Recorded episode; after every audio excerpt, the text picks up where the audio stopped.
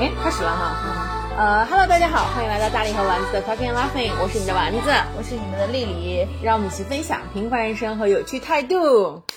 五十几，五十七，五十七，我们现在已经有那个已经有罐头的那个那个鼓掌的声音了，还用自己哦吗？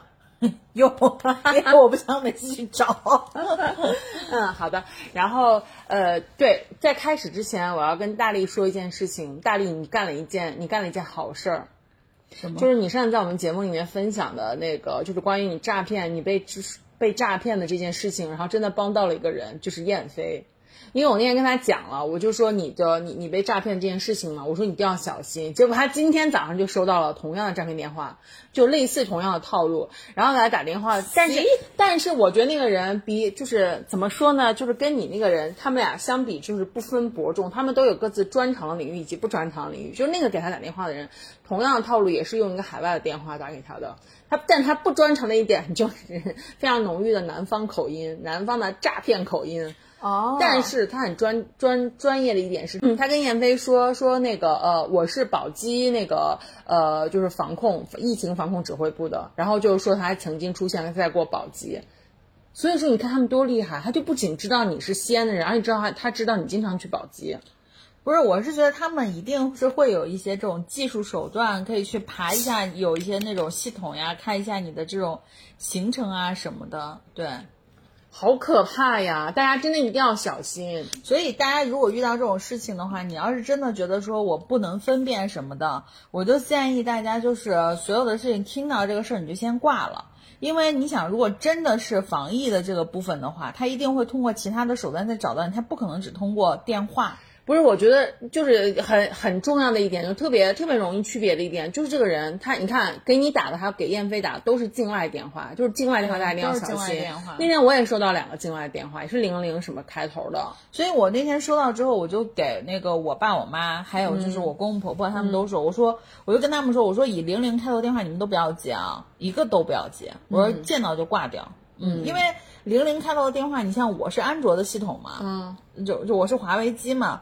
按道理来说，它应该标记嘛，因为你要下下载反诈 APP。我下载了，问题就是在于它根本没标，对于这个电话都没标记。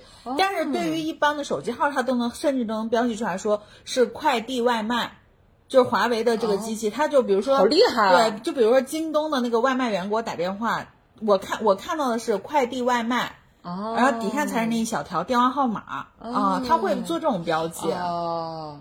因为那种京东什么的，那个他是不知道你的真实电话的，他都会通过一个中转器转的，你知道吗？因为就是你的电话其实是被加密的，这样他是为了防止那个外外外卖小哥或者是快递小哥跟你联系，直接联系。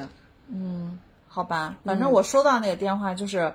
就是就是没有任何的标记，所以大家只要看到零零开头都不要接。哎，那很奇怪，我的这个手机的话，我当时是想接来着，然后我想接，我想看看它到底有什么花样，我想接，然后没有没有没有接没有接到，然后然后对方就给挂了，挂了之后我就收到一条短信，然后是跟我说您刚才收到的这个是境外来电，然后请你警惕小心是诈骗来电什么的，就收到一个短信。你是什么那个？联通。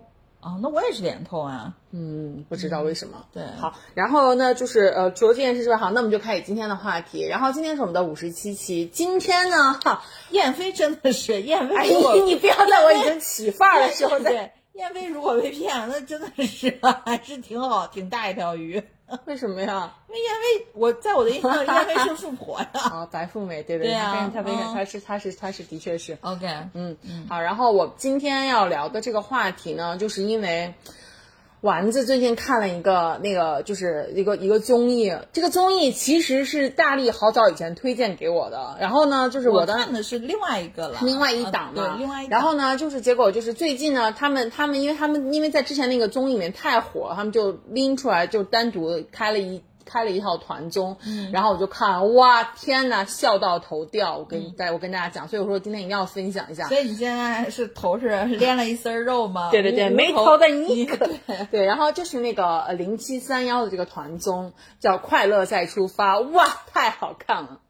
就是丸子给我推荐的时候，他就真的是按头安利，说你一定要看，一定要看。然后我想说，行吧，我就看一下，因为我当时是之前在他之前，我是看了他们去那个蘑菇屋，嗯，对，就是那时候蘑菇屋这一季的蘑菇屋没有播，他们就等于去做了个预热，欢迎来到蘑菇屋。对对对，然后完了，我是看了那个，我当时就觉得挺好玩的。因为这帮大哥吧，反正都就是就是 用一个比较 harsh 的词，都过气了，然后完了以后也没有什么包袱，对，然后好不容易能上一个就是那种就是芒果台的这种综艺啊，你就感觉他们真的是。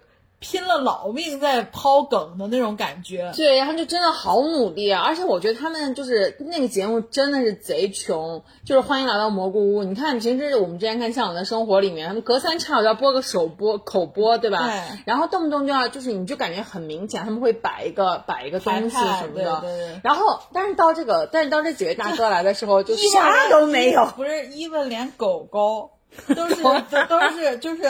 向往的生活就本身蘑菇里面是柴犬嘛，而且你看小欧吃的有多胖，嗯，结果等他们去的时候就是一只中华田园的小小奶狗，对，隔壁从隔壁借来的那条狗，对对对。然后所以我就觉得说，呃，那几个哥们儿还是挺好玩的。对，然后他们就是真的真的就是现在已经过气不红了，然后就是又年纪比较大，真的完全就是靠情怀。然后但是但但是大家你可以看到大家真的是很熟，关系特别好。对，挺熟，因为开的有些玩笑，真的，如果你关系不好，可能会翻脸的那种。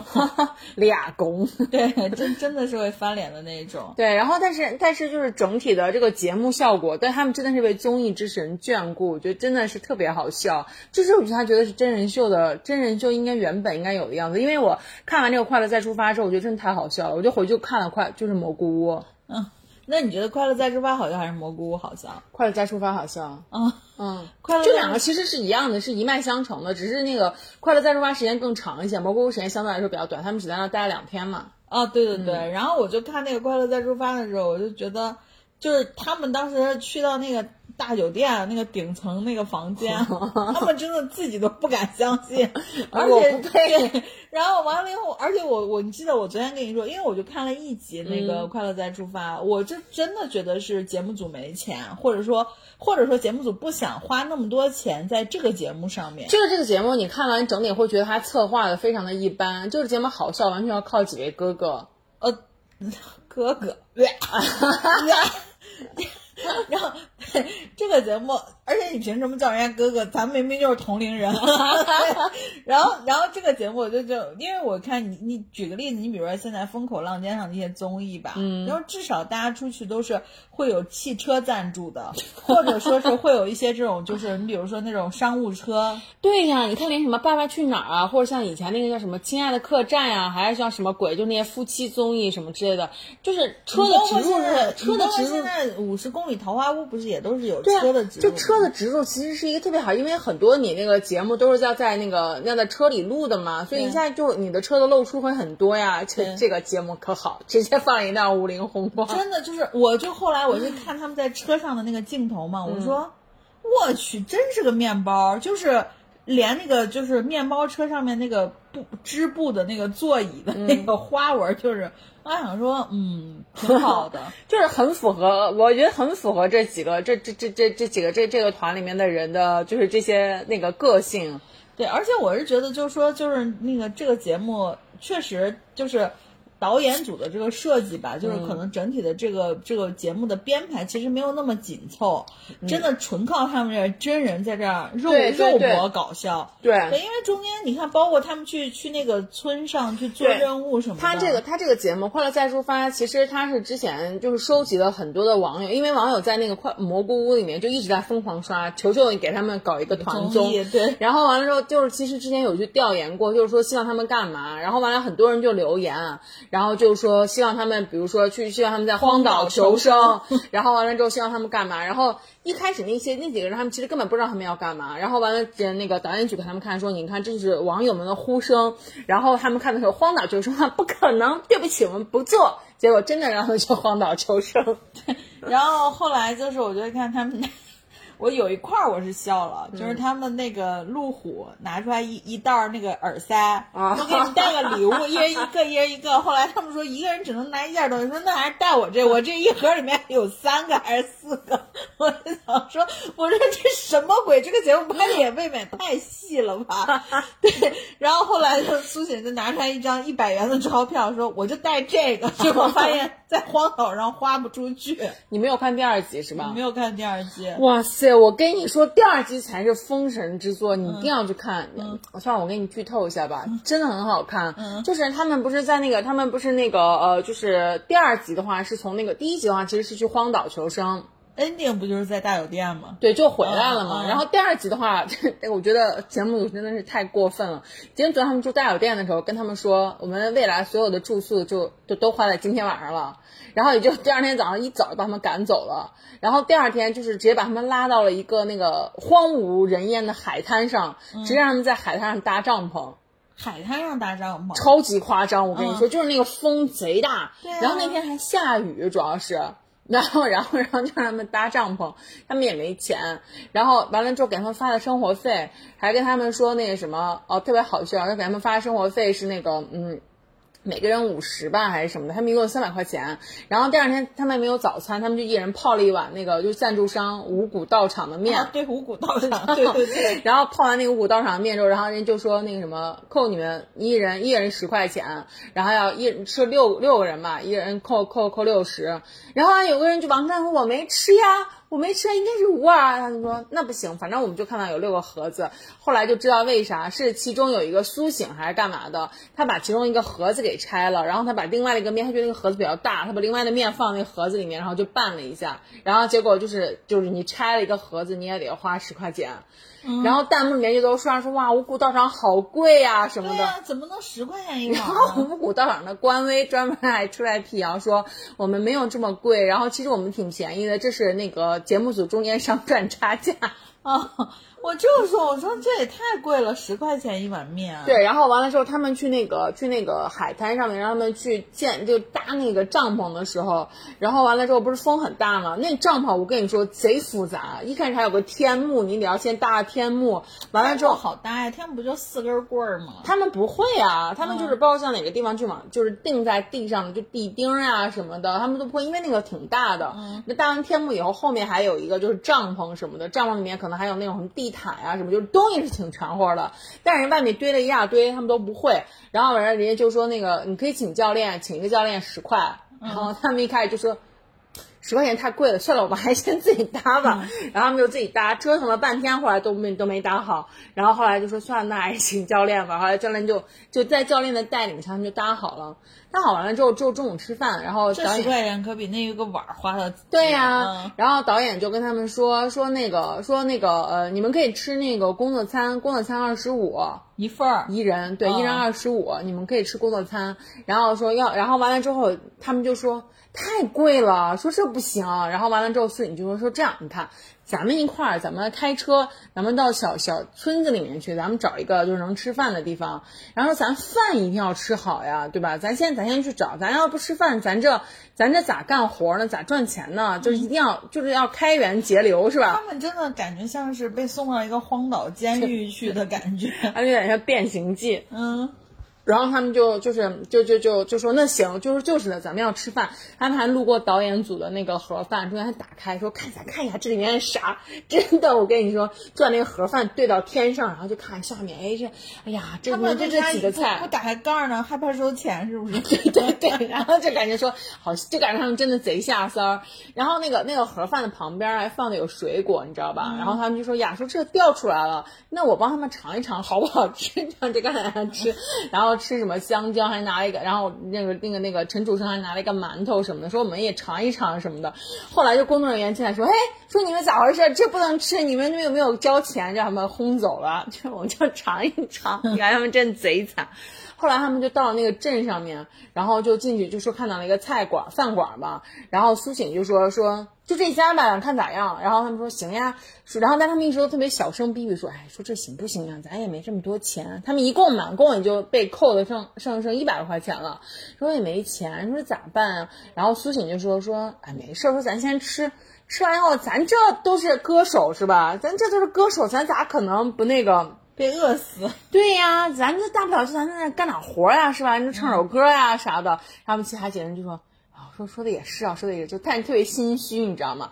后来他们一共点了七八道菜，然后还有一个汤，吃的贼爽，你知道吗？就是因为他们早上一人吃好泡面，特别饿，然后就摆了一大桌，然后就吃，然后吃完之后他们就开始心虚，然后就说。哎呀，说这咋说说说说那个什么说艾伦说这就是说那那咱这咋咋给钱呢？然后所以你就说说那什么，哎说那个那我先去上个厕所啊什么的，还说不行不行，你不能去不能去，现在该把他跑了。然后大家就都在想，看他到底要用什么样的方法，就是说那个什么，说说说他要去谈判，他要把跟老板娘谈判去。嗯。然后他就说，呃，说摄影说，哎，那我先去拿个牙签啊，然后就往里头走。然后完了，你知道，就是那个导演组也不知道他到底想干啥。然后那导演组的跟拍小哥，你就看在旁边，呜，像一个箭一样就跟进去，害怕他跑了，你知道吗？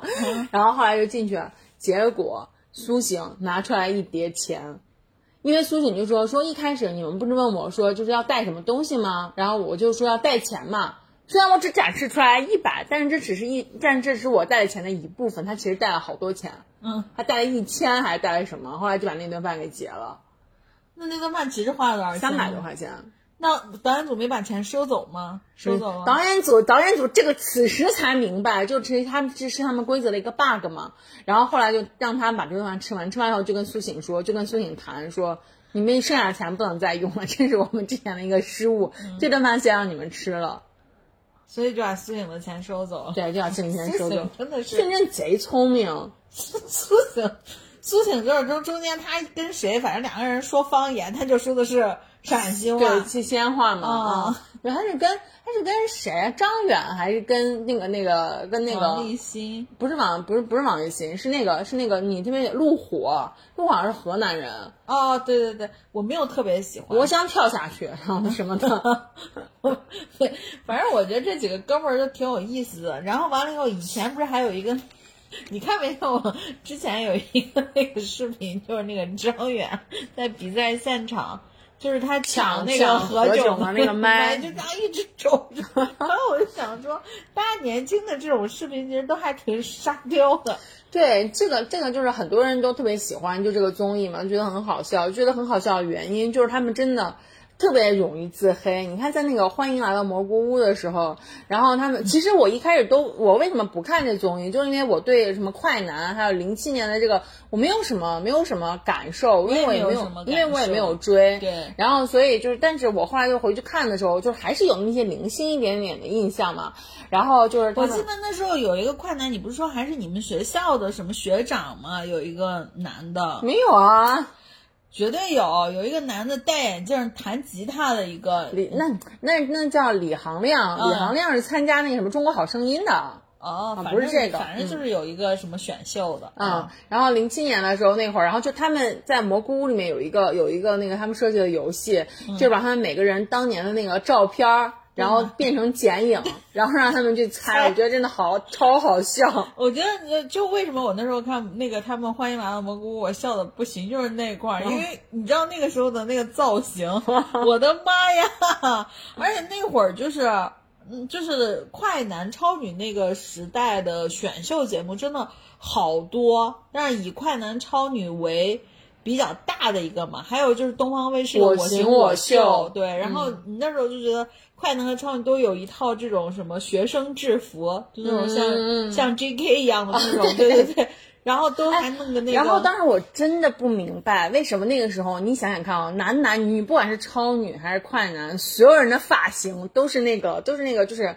就是就是理发店的 Tony 小哥，对，这就是把头分成一个前 前前后前后前后半球，后半球的头发都是要炸起来的，前半球的头发都是紧紧贴在额头上一个大斜刘海，然后那个头发都都，但是那个时候他们的发量真的是很好，就是整个头发就是感觉像爆炸头一样，就是就是会剪很多的层次，会剪很多，然后会剪那种长刘海，然后会会撒好多发胶。长鬓角，长鬓角会撒好多的发胶，然后把你的头发全部都能竖起来的。对对，真的不管男生女生，像李宇春也这样，周笔畅也这样，对吧？尚雯婕，哦对，尚雯婕也是那个发型，真的好夸张，不知道为啥。而且你现在再回头就看零几年那会儿的那个妆妆妆面儿，那时候感觉没有妆。就是感觉那个也没有打光，因为那个有的时候他们他们还是拍的那个所谓还拍的是宣传照，嗯你要你一打开之后你就看，哦天呐，他们一个个黑的呀，对，都不行了。而且我跟你说，那时候超女和快男真的超级火。嗯，就是我就记得那时候西安的时候，因为我们在上大学嘛，西安有赛区，西安有赛区对，然后完了，西安还有那些人物在街上，就是在小寨儿的那个百盛底下，嗯，给那个李宇春和周笔畅拉票，就就那种，就是你去逛街，他们就给你拉票，说发个短信这样子，就是就是就是那都是他们的粉丝对吧？那我就不知道，应该是粉丝吧，因为那会儿可能不像现在，但那会儿肯定也是会有那种粉丝会了，或者是可能盘踞在 QQ 上吧，我估计，嗯然后完了就是要拉票，就要发短信什么的。我从来没有给任何一个超女或快男发过短信，但是我唯一发短信支持过一个人，谁啊？呃，我发了十条短信支持，就是《我行我秀》里面曾经有一个选手叫施洋，应该是一个姐妹嘛，她她那时候一个男生，他跳的是那个蔡依林的那个舞娘，啊，就是我觉得那时候中国的选秀的舞台上，像这种很大胆出挑的这种就是很少，嗯，然后他出来以后，我就觉得就是。就是他好像那时候也讲过故事，就是他从小好像这个样子的话，他也一直可能被 bully 的这种，就是被可能也会对对，可能也会遭到一些这种这种评价或者什么。然后我就很喜欢他，因为我觉得他很疯。那我行我秀好像已经是很靠后的那个选秀了吧？没没没，基本上是跟快超女快男的第二年对同期的。哦就所以，我那时候会觉得我行我秀会相对来说更洋气一些。我那时候的感感知啊，嗯对，因为那个时候就是西安也是一个就是挺重要的一个赛区嘛，不管是什么超女还是快男什么，都是有个重要赛区。苏醒就是西安赛区的冠军。然后当时我有一个好朋友叫做莎娜哦，You know you know her。，Blacky Picky，我跟你说，她真的是就是爱苏醒爱到爆炸。零七年那时候我应该已经上大学了。然后完了之后，他就一直疯狂在追，然后就是他那个时候的 QQ 空间，你知道那我们全是苏醒。就全是苏醒，然后他经常发，然后就是那个什么，希望大家给苏醒投票呀什么的。就是苏醒好像后来就是没有苏醒，其实走的很靠后，他好像是亚军对吧？我不知道，我不知他道是他是应该最后是那个什么那个张张呃陈楚生是冠冠军苏醒是亚军，然后是魏晨是第三名，俞灏明是第四名，张杰是第五名。哦，你看这些人就是我们还都是认识的对吧？你看稍微红一点的都没有来参加这个快乐再出分。稍微红一点，人家都有别的活儿呢，人家都有这。魏晨一直活跃在湖湖南卫视，就是芒果台其他的综艺里面呀。我一直都不知道魏晨当时是哪个，就是他我觉得他很模糊，在我的在我的那个就是在想印象里。哦，魏晨就因为我看他的那个《名侦探》，就是嗯名名侦嘛，然后完了以后，魏晨就是就是挺帅的，就是我的意思就是单看五官上面来说是比较帅气的那种，高高瘦瘦的。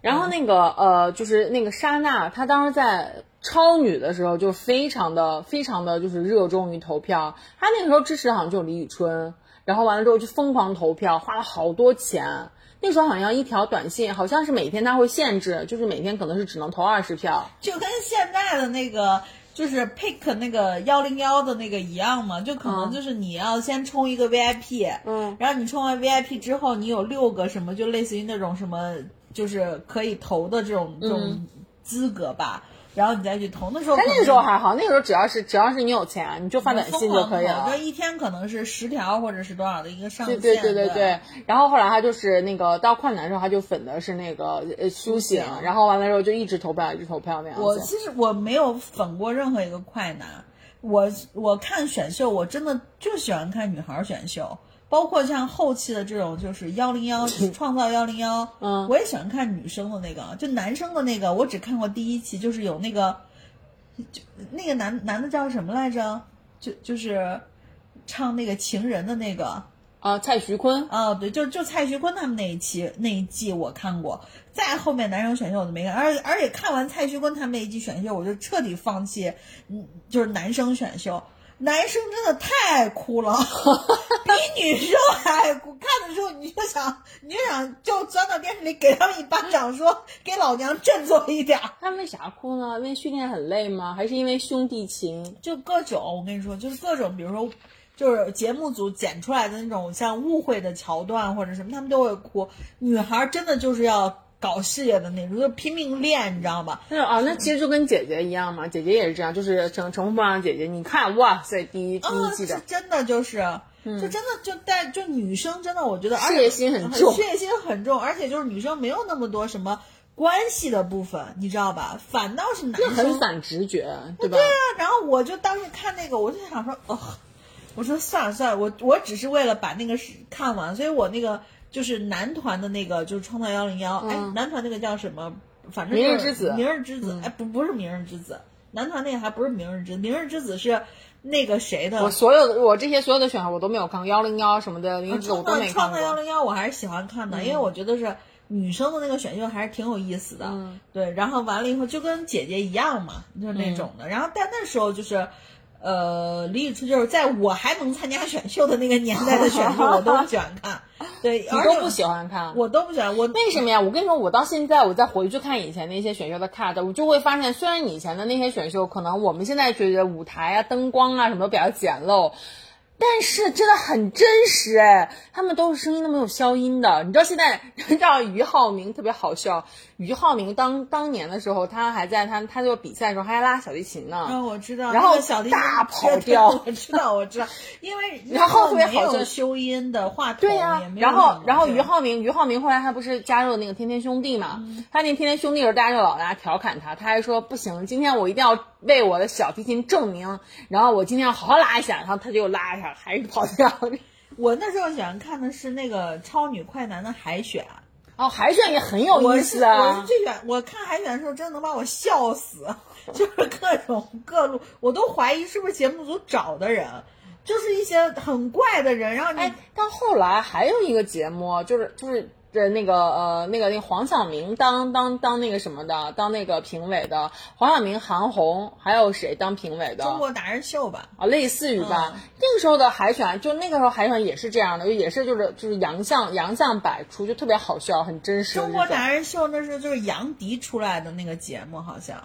杨迪好像就是，因为他那上面不光有唱歌跳舞，还会有一些什么都有。对对对对对，就是这种感觉，感觉搜搜罗这个社会上的奇闻异事的这些人是。但是到后来，就比如说像那个什么《中国好声音》什么这种的，就基本上他能播的都是那种唱特别好的或者是过关的那种人，就就就很没意思了。因为我真的觉得就可以了，就别再搞那种就是就是怪人，就海选的时候那些怪人，我真的觉得就是因为湖南台那时候不是会。他不会播海选的全部，他会播海选的一些剪辑，然后给你穿成一个一个节目去播，真的就是怪的呀，就是就各种人，然后上去就是你到现在你看视频网站都有很多就那种海选的对对，然后你想说妈呀，真的是包括就是有有个很经典的嘛，就是薛之谦海海选的时候，薛之谦不是参加了我型我秀。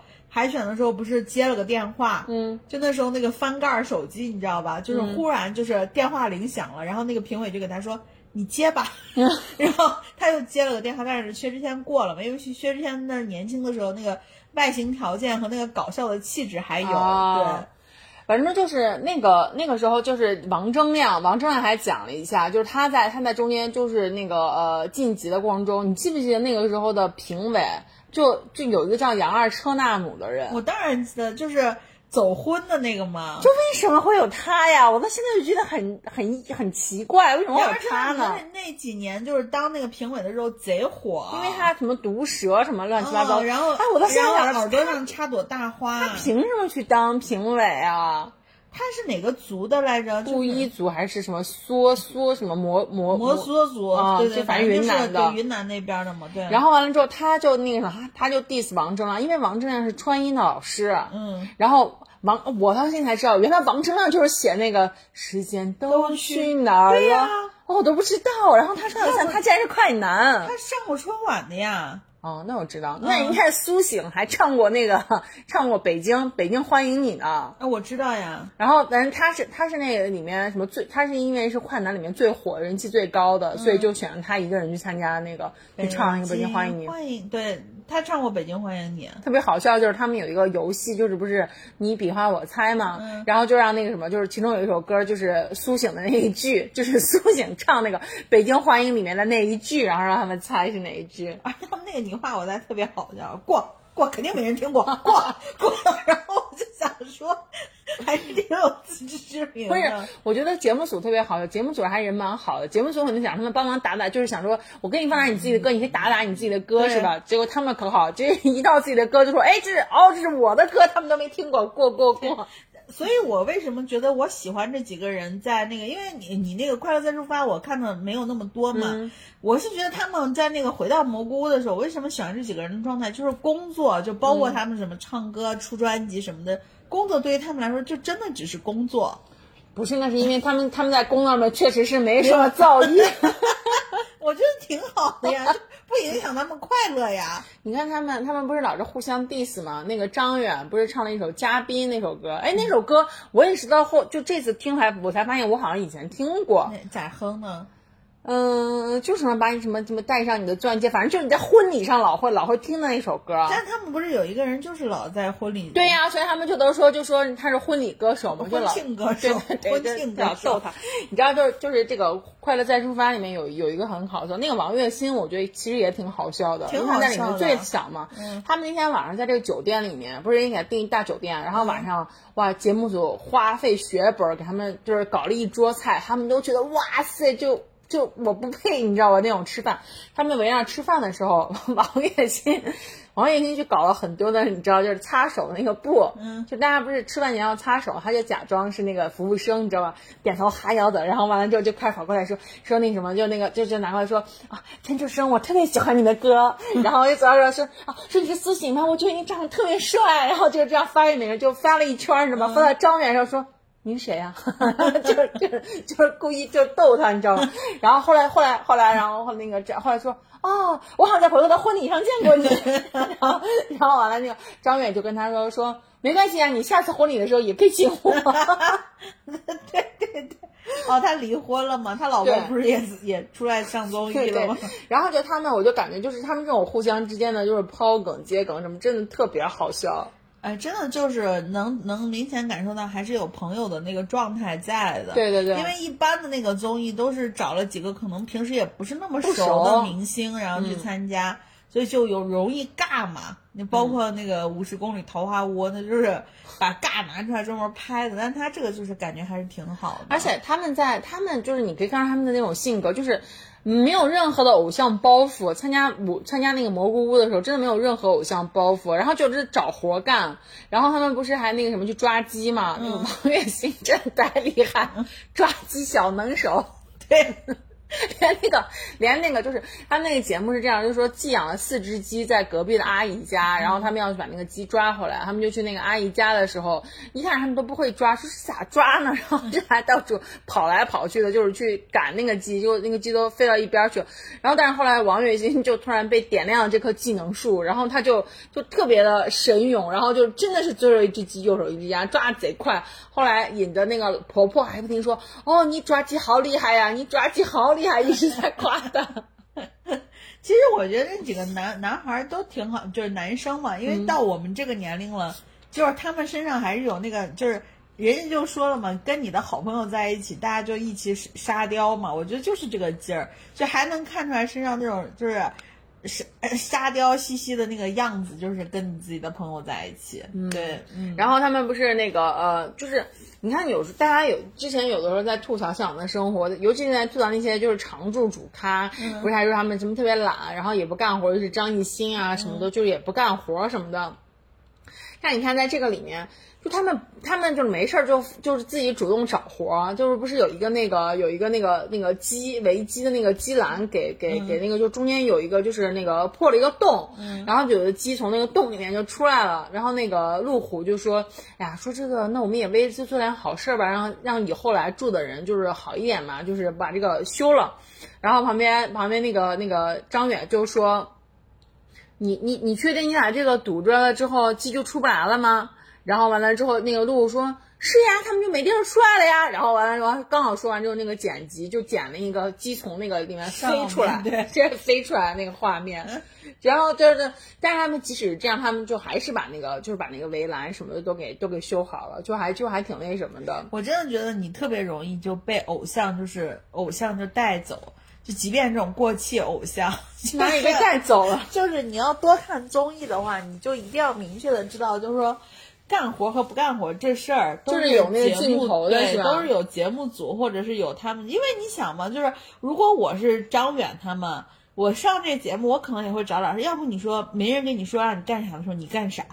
你总不能大眼瞪小眼，因为大眼瞪小眼的镜头一定会被都剪掉的，对，所以就是，但是我我是觉得他们几个在一起的状态还是挺相对来说比较真实的，还挺逗的。包括那个那个路虎不是出去跟那个小狗说话嘛，嗯，然后拿了一根电线给自己拴裤子，然后说是哎我这儿有那个狗语狗语翻译器，然后一说人家就说你走开，就你就觉得说综艺效果拉满，对，你就觉得说综艺效果拉满，然后完了就觉得嗯还是。挺好的，这几个人。我觉得最好笑就是他们去修那个修那个那个篮球篮球框，嗯，你记得吗？我记得。他不是修那个篮球框的时候，然后让那个让 让那个张远说说那个什么苏醒和王铮亮是主主管设计的，他俩就吵吵架吵半天，不知道该怎么弄。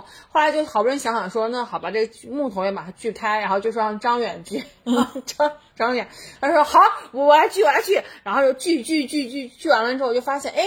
这还挺平的，哎，你叫张巨雄的，张巨对，然后他给他写上，他说好好好，我叫张巨明。后来他们完了之后，又有一个东西说，哎，张巨平来上，然后然后他说好，我来了，然后又开始锯锯锯，然后就锯着这个锯歪了，然后这人锯的锯特别歪，就是肉眼可见的歪，大家就说说算你改名叫张巨贤好了，对。哎，你还记得以前就是那个快快超快女超女快男里面，就是你印象比较深的就是选手吗？我印象没有，其实我就只看了只看了一季，就是只看了那个超超。不用说你看过的，就是说你只要有印象的，有的时候你没看过，但是名气大，你也有印象啊。哦，嗯，让我想想啊，我有我我印象最深的就是就是就是那个谁吧，李宇春吧，再没了，没了。呃，我其实觉得有几个，其实我印象还是挺深的。嗯，然后我我自己也觉得，就是说他们还是就是唱歌呀什么的，还是挺好听的。嗯，就是一个是那个刘惜君，哦，那是到后来了。刘惜君应该就是跟那个谁一届的吧，尚雯婕一届的吧。嗯嗯，然后还有一个我挺喜欢的，叫黄英，就是一个小小的女生，有点像第一届超女里面那个何洁，是黄雅莉吧？没有黄英。她就叫黄英，黄雅莉我也挺喜欢的。黄雅莉，我现在还关注她小红书呢，所以说黄雅莉的那个生活就过得非常的可爱。黄雅莉经常去那个什么，在大冬天的时候跑到那个哪儿，跑到那个就是什么新疆去滑雪。黄雅莉就是开了个店，然后完了以后就是现在感觉就是像当了一个生活方式的博主哦，然她现在是当博主的，就是感觉起来就是她特别喜欢做饭。然后完了以后，她跟她男朋友不是之前刚结婚嘛？好像就去年吧，还是今年就刚结婚。然后完了以后，她男朋友也对她特别好，然后就她老公嘛，应该对她也特别好。然后完了以后，黄雅莉整个人就那种可可爱爱的那个样子嘛。然后我每次看见黄雅莉，我都想起来你那个好朋友，你那个开咖啡店那个好朋友，对。小罗，然后完了以后就是我，而且我觉得黄雅莉的那个、那个、那个就是生活，但是把她自己生活的那个一状态，因为你能看到，你不像有些那个你都看不到了。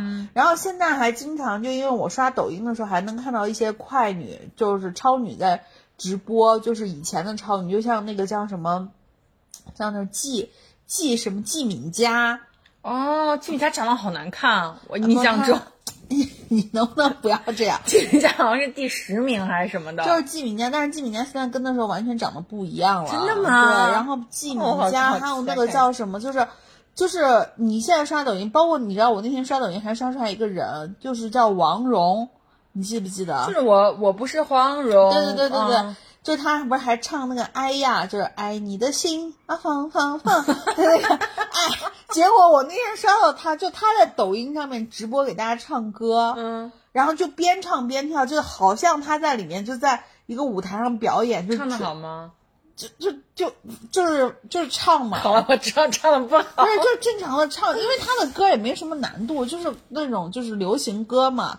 然后他在那一边唱一边跳，然后底下就所有的那个就是评论就在刷，说哇，这什么回忆什么什么，但是就是你能看到他肉眼可见，他就是老了一些。然后包括我还刷到那个就是付笛声和任静，妈呀，就是知心爱人那个，哇，付笛声现在真的就是，就就他本来就是我们父辈的那一代的年龄嘛，他现在真的就是一个老老头的样子。他俩还之前上了那个什么呀？上了那个，我忘了是上《春日时日再出发》还是上了还是上了他们那个《再见爱人》，好像是《再见爱人》。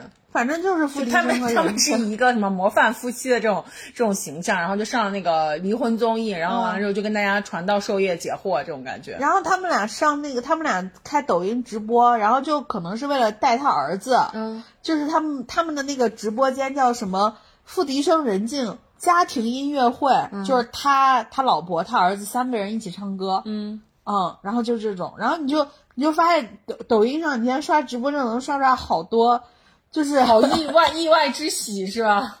就是各种，然后包括那天我还刷到黄英在卖货，就是黄英我一点儿印象都没有。黄英是一个就是四川还是湖湖南的一个妹子，嗯就是也是铁肺，就唱唱功非常好，嗯然后完了以后再卖货，现在就是哎，谭维维是不是超女？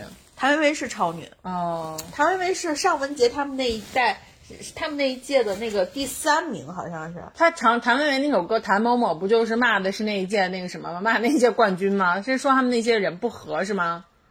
反正好像超女和快男好多这种传闻，包括他们之前不是还说张远有狐臭吗，还是什么的 之类的，但是都是八卦，就是你也不知道真假。这个就是因为因为因为就是这个呃，就是这个这个快乐再出发，然后我又回去看了一些零七零七年那个快男的那些故背后故事什么之类的。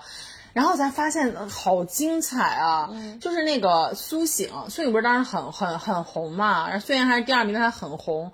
然后他后来他有一个女朋友，然后呢，他那女朋友后来呢，苏醒不是，我就记得苏醒之前是被封杀对了。嗯苏醒他们后来第二届的快男的那个冠军叫李伟，你肯定也没印象，我也没印象然后那个李伟呢，就跟他的就跟苏醒的那个女朋友把，就是把跟苏醒的女朋友在一起了，就相当于把苏醒给绿了。哦然后绿了之后呢，然后那个李伟还莫名其妙的发了他跟那个女生的就是艳照，在网在在微博上，还能发出去吗？那个年代嘛，哦他还只给自己打码，不给那女生打码，我就觉得好渣呀。他就发了，然后发了之后就是那个什么，那个苏醒就特别生气嘛，然后他们后来就有一次到那些年年底什么中歌榜什么之类的，然后在后台里面就大打出手。苏醒就把那个李伟打了一顿，然后还有传言说是张杰关的门，就是张杰也在场，看他们在打架，张杰就把门关上，然后让他们让他们在里面打，就说有很多人都在场，但是没有人没有人上去阻拦，那为什么要关门呢？关门咋阻拦？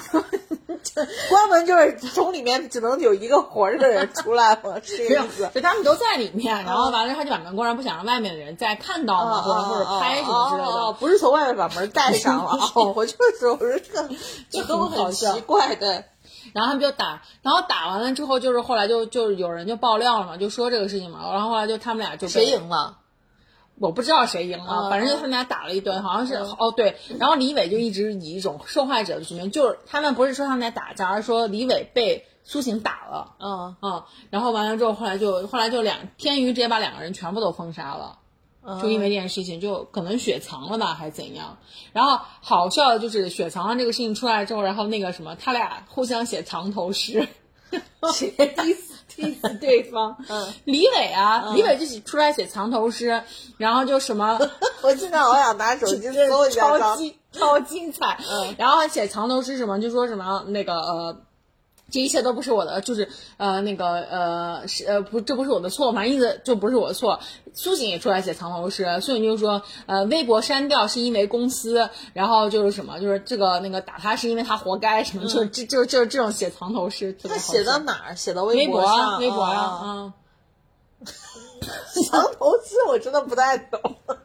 就是你现在想想那个年代，那个年代的明星就感觉真的很疯，然后就特别的自我，想干嘛干嘛。不是那个年代，主要是你记得，就是那时候超女和快男后来之后，就是在慢慢没落的时候，就会爆出来很多他们跟经纪公司之间那个合约的问题。天娱嘛，对，天娱确实是去很就老签那种什么，就是卖卖卖身契什么的。那个陈楚生不是也因为跟天娱的合约纠纷，不是后来也就一蹶不振了吗？对，就是说好像就是类似于要抽很多钱，他们就是白打工这种感觉。而且你要是不签，就必须逼着你签；你要不签的话，就不让你参加比赛什么之类的。对对对，所以所以慢慢的，我觉得就是现在，你看现在，你看我我我现在在看那个就是《创造幺零幺》的时候，你就发现好多好多娱乐公司。就那时候，可能国内的娱乐公司特别少，大的你能叫得上名，可能就是可能就那几个。但是现在你去看，好多好多那种不同的娱乐公司，很多都是艺人、大牌的艺人自己做的这种工作室，变成经纪公司。所以我觉得也是，你能看到这个这个圈子的经济也在发生一些变化。对，哎，苏醒的时候女朋友是谁？叫夏什么？我专门去找了一下，叫夏什么什么，就是后来也就没有声音了。那个女生好像后来就是那个跟苏醒分手了之后，苏醒他妈还帮苏醒，呃，还帮他女朋友开了一家服装店什么之类的。哦，嗯，那所以苏醒真的就是西安的首富。我跟你说，苏醒他爸也特别有意思。苏醒还不是拍一个什么，他拍自己拍 vlog，vlog 对，什么什么老歌手的日常，他还找他爸来参加。他爸他反正他家一家人都还挺有意思的。我就是因为快乐再出发，就回去搜了他们这些人，我就觉得，哎，苏醒真的是很有意思的一个人。苏醒真的是就是平时，因为我看那个苏醒的 vlog 嘛，然后我就昨天是看了一个他发的，我不知道是不是最新的，他又去了那个呃，就是这个这个零七三幺快乐在出发的这个制作公司。嗯哦，对对对对对，有一个就是像像类像 room tour 一样，对对对对对，他就带着他说，反正这个就是制作人，嗯，如果大家觉得那个什么，大家就找他，然后就反正就说，然后就就就就看了一下，然后他那个什么，反对苏醒，反正就是就是真的那个。特别有意思，他们几个人后来为了宣传《快乐再出发》，他们几个有个连线的直播，就是所有的这参加的这些人啊，我好像看过那个，我好像看到那个直播了，就是也是在抖音上。对对对，然后那天说到啥了，他们就说就说到什么那个呃，我们可不打人什么之类的，然后然后前其中有个人就说说打人问那个苏醒啊，苏醒在行，苏醒有经验，对对对对，然后我就觉得他们这几个人真的特别的损，嗯。所以我觉得挺好的，所以我就觉得说，有的时候你你你，包括你自己的朋友也是，就是很久没见，但是你们在一块儿经历过一些，就是那种就是追星，不是就是准准确的说，你们在一块儿经历过那些傻逼的岁月，然后所以等你们再见的时候，其实你们很多话还是就是能。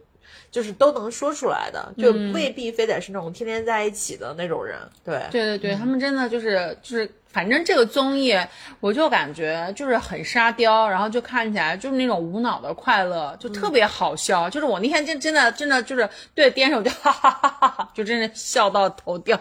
反正就 就真的，反正你的笑点，我觉得也是嗯，OK。然后我就我，所以我就我就想说，就是。其实你看，现在现在就是一个真的是很动荡的一个很动荡的一个就一个一个一个一个动荡不是一个社一个社会时期，不是动荡不是一个好词，换一个词，就是变化很快的一个社会阶段了。对对，变化很快，然后就给我们就是就是压力特别大。经常我有时候就是在刷微博的时候。然后我的微博是有很多分组的，然后就是我我基本上不会刷全部微博关注人的时间线，我只会关注就是有分组那种，就是我有一个一个分组是呃就是 fitness，就是专门去看健身的这种的，然后还有一个呢是娱乐，就是经常看一些什么什么什么娱乐娱乐新闻，就是沙雕娱乐新闻的这种，包括一些八卦的公众那个八卦的博主，对对对，是八卦我有这个，还有一个新闻就是内容内容哈，就真的是完就是真的是呃一些一些我觉得我。觉得非常好的优质的博主，就是天天忧国忧民的那种。然后我每次一刷到刷到这个内容的时候，我看完之后，我就觉得心里面就非常的，你知道，就很很焦虑。看完之后，我就心里面特别的难过。我觉得微博就是焦虑的源头，就是微博。就是你不看微博，我 我觉得微从微博的产生开始，我觉得人就会会变得焦虑。为什么？因为以前你即使是有 QQ 有这些东西，你看不见别人的生活的。嗯，就是包括你在 QQ 上面，你能看见的是你身边的人的生活状态，他有 QQ 空间什么的，一一直到微博的出现，也就是说最大的源头其实是在那个谁，贾总来去之间，对，反反正就是就是最大的源头就是微博，微博之前那个那个创办 Facebook 那个男的扎克伯格对，就是我是觉得就是一旦你把你的个人生活抛在一个公共都可以浏览的一个地方的时候，这时候开始了有对比，然后开始了有各种各样的东西。我我说的这种焦虑，我知道你说的那种焦虑，嗯我就是不想让你再说这种焦虑，我才打断你。对，所以我就告诉你，微博才是大家焦虑的源头。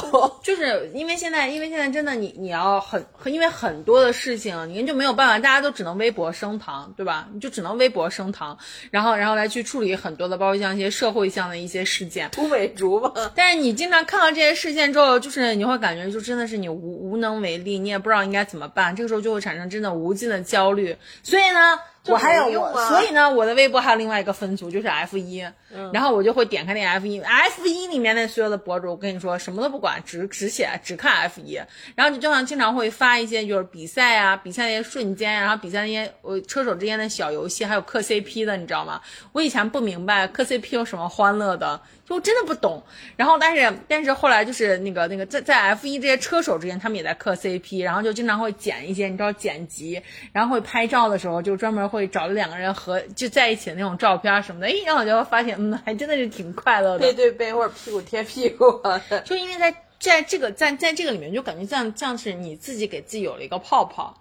就是你一旦你不想去想这些其他的一些很焦虑的事情的时候，你就躲到这个泡泡里面来。这周围的人里面都在都都大家都是在这个泡泡里面，就都不会聊其他东西，只聊这个这个这个。所以你发现没有，就是大家一定得有一个小泡泡，有些大泡泡你是没办法的，因为我们大家都在大泡泡里面，对，所以你就得有一些小泡泡。所以我觉得就是就是，呃，对啊，所以我以前就像这个追星啊，就像什么看投票什么的这些，我不太明白为什么大家这么的投入。但现在我又懂了，就是其实这些东西都是小泡泡，因为你在这里面，你可能有很多其他的跟你一起，大家都在这个里面的人，你们大家就互相就是互相可以互相慰藉，然后就一直就是靠这一点点的快乐，然后就是让你让让让你觉得可以短暂这逃离一个话下。题最后的 ending 真的很哎，我奇妙哎我在我在升上价值哈、OK，反正我是觉得，就是微博真的是一个让人产生焦虑的一个一个一个那你如果，那你如果要是就是比较焦虑的时候，你在面对这种就是很很很很变化很快的这种时候的时候，你不扬心去想的时候，你会怎么办？我基本上都是会属于，我现在课题分离做得非常好，嗯嗯，就是那是我管不了的事情，嗯，我也没法改变它，嗯，那我就只好管我自己当下能管的事情，啊嗯，就是课题分离啊，就很多事情你是没办法的呀。嗯然后包括就是我为什么现在刷微博是刷的，我现在刷微博就是早晚就打个卡，类似于那种，就是看一下热点。就今天有什么事情什么的，偶尔刷。我并不是说会刷微博会刷很很久，我更多的会去看小红书。嗯，就是因为小红书比较好的一点，就是小红书上面，我觉得最大的一个好就是大家更多的是关注于于自己的生活。那当然，自己的生活包括很多啊，你包括你看，我最近看的是，因为我想把我的 Notion 搞一搞嘛，所以我最近被推的都是一些什么 Notion 好的模板呀，就是 Notion 的一些就是什么技术操作呀，什么这些，然后也会推一些，比如说。呃，什么房价的一些什么东西，或者是，但是就你最近点什么赞点的多，他就会给你推什么。我是发现小红书的这种就是依据你的依据你的就是浏览的爱好的，然后就给你推荐的这个算法特别的窄，就是特别的窄对你你一旦就是比如说你你多点两个，比如你多点两个装修，完了接下来全在给你推装修，你多点两个做饭，然后完了就全都给你推减脂餐什么的，就特别窄。对，所以我是觉得，就是说你自己看那个，所以我有的时候会打开它那个搜索底下，它不是会有一些热门的一些标签啊什么的，我有时候会进去反正刷一下，但是大部分我就是会把小红书当做一个可能类对类百度的这么一个东西去用，但是我觉得也挺好，但是基本上你看在小红书上面发的，大家发的都是可能围绕着一些生活的目标啊或者是什么可能去做的，所以我觉得我会去看一些那个。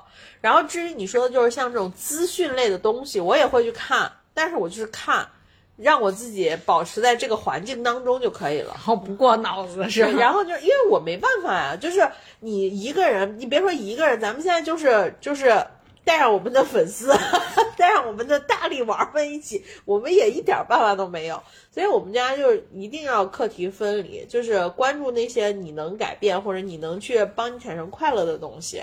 就像你，你看你关注这些过气男明星，真的很好看，我真的强烈安利大家，太好看了。对啊，我就觉得就挺好的，对吧？嗯，行吧，那我们这期就先聊到这儿吧。好呀，然后希望大家都能够在这些过气男明星为我们创造出来的快乐里面，短暂的快乐一下。哎，对，有一个事儿，就是大家可以去看一下那个《密室大逃脱》，彭昱畅真的是一个宝藏男孩。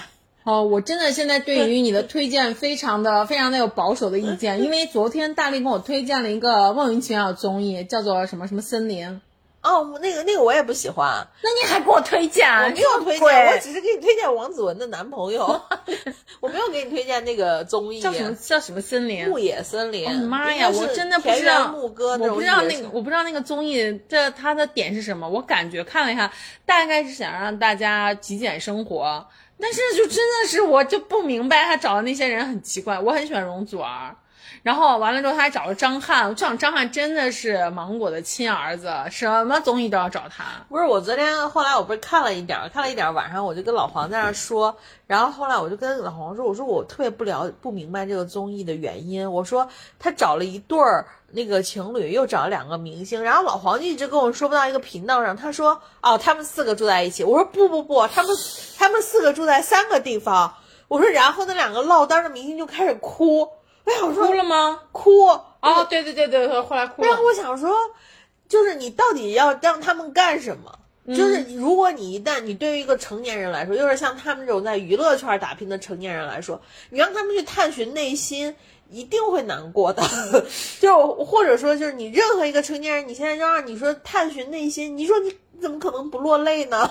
对吧？所以我我说我这个节目到底在干嘛？这个节目真的很奇怪你要不然就让大家就是，比如大家一起去做一个什么项目啊什么的，要不然你就让每个人都找一个，你你张翰没有女朋友，给找个朋友呀，是不是？对啊 你，而且而而且我觉得最最最奇怪的一件事情就是这个这个节目最开始的时候，他说的是，我希望大家能去什么寻找到一种新的生活方式什么的，哎。我就想说你是骗鬼吧？那么多摄像机在哪儿，你以为放个猪、放只狗就有新的生活方式了？哥，come on！然后我就看了，但是我真的觉得王子文她男朋友很好，王子，你有没有看过王子文在去谈恋爱找到她男朋友的那个综艺？我其实那个综艺有断断续续的看，但是我其实不对，我就记得是她男朋友，因为我我看那个综艺很多都是看 cut，嗯，然后看 cut 的时候，我那时候又很很很喜欢王子文的穿搭，嗯，就总是在去搜王子文这个衣服是什么牌子之类的，所以我没有特别的明确去记得，我因为我记得那个综艺上还有黄奕嘛，对，还有那个、还有那个后来跟那个大嘴的那个男明星谈恋爱的那个，对，啊嗯，那个综艺其实我是我是整个就是我是看完整的追下来的。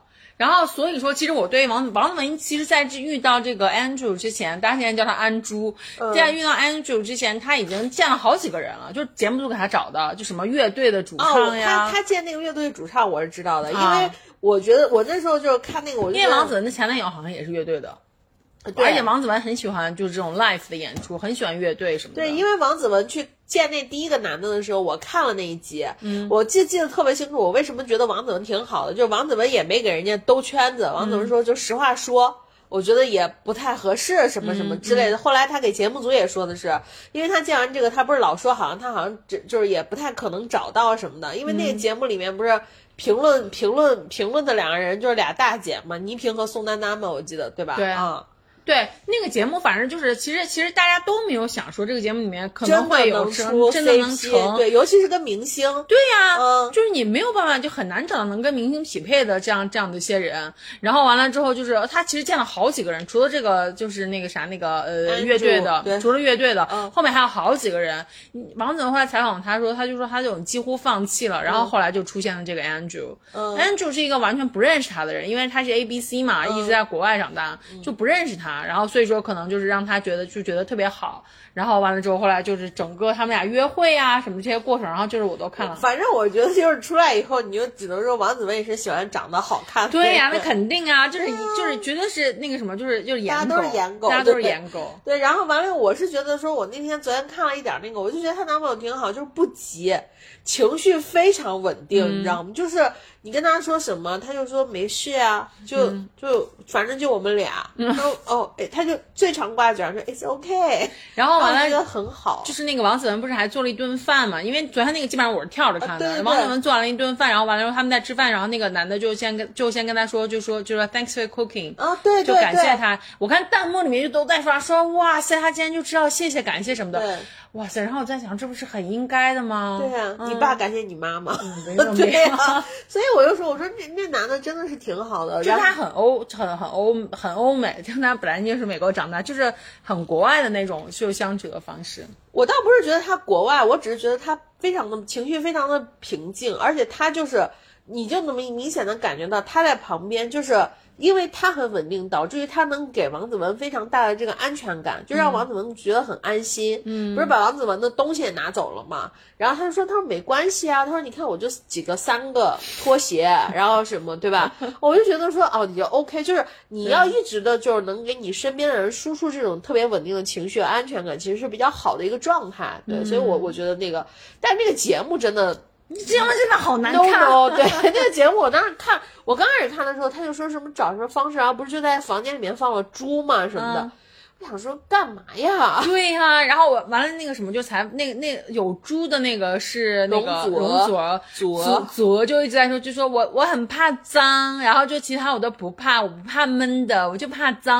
然后我想容祖儿一定是在告诉节目组，就是猪放在他的房间里不 OK。因为那个猪不是会乱拉吗？好像他就是说这个怎么办？然后而且还搞的就那种，就是植入的非常的就让人觉得你要是这个植入，我觉得很搞笑。嗯，你知道吗？就是那个他在拍那个张翰那一段的时候，然后张翰那个床上一直披了一个，是披了一个，他那个是好像是被什么福福什么一个床垫品牌，嗯嗯嗯福临门，不知道福临门是油，反正 anyways，反正就是放用那个床垫品牌赞助的。然后呢，节目组可能，我觉得节目组可能道具组一开始就没有想到要在那个床上放一个那个带有那个 logo 的床垫，呃，那个那个抱枕。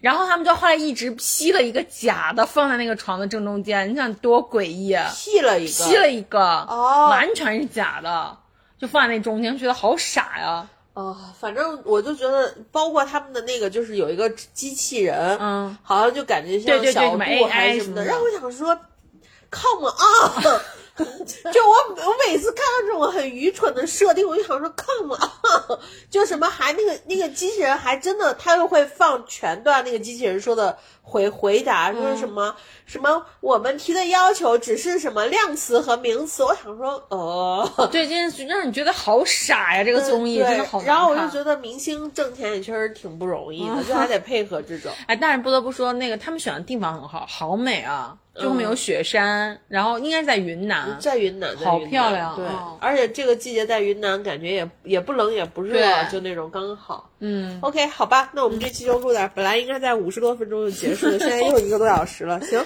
嗯，那好，拜拜拜拜。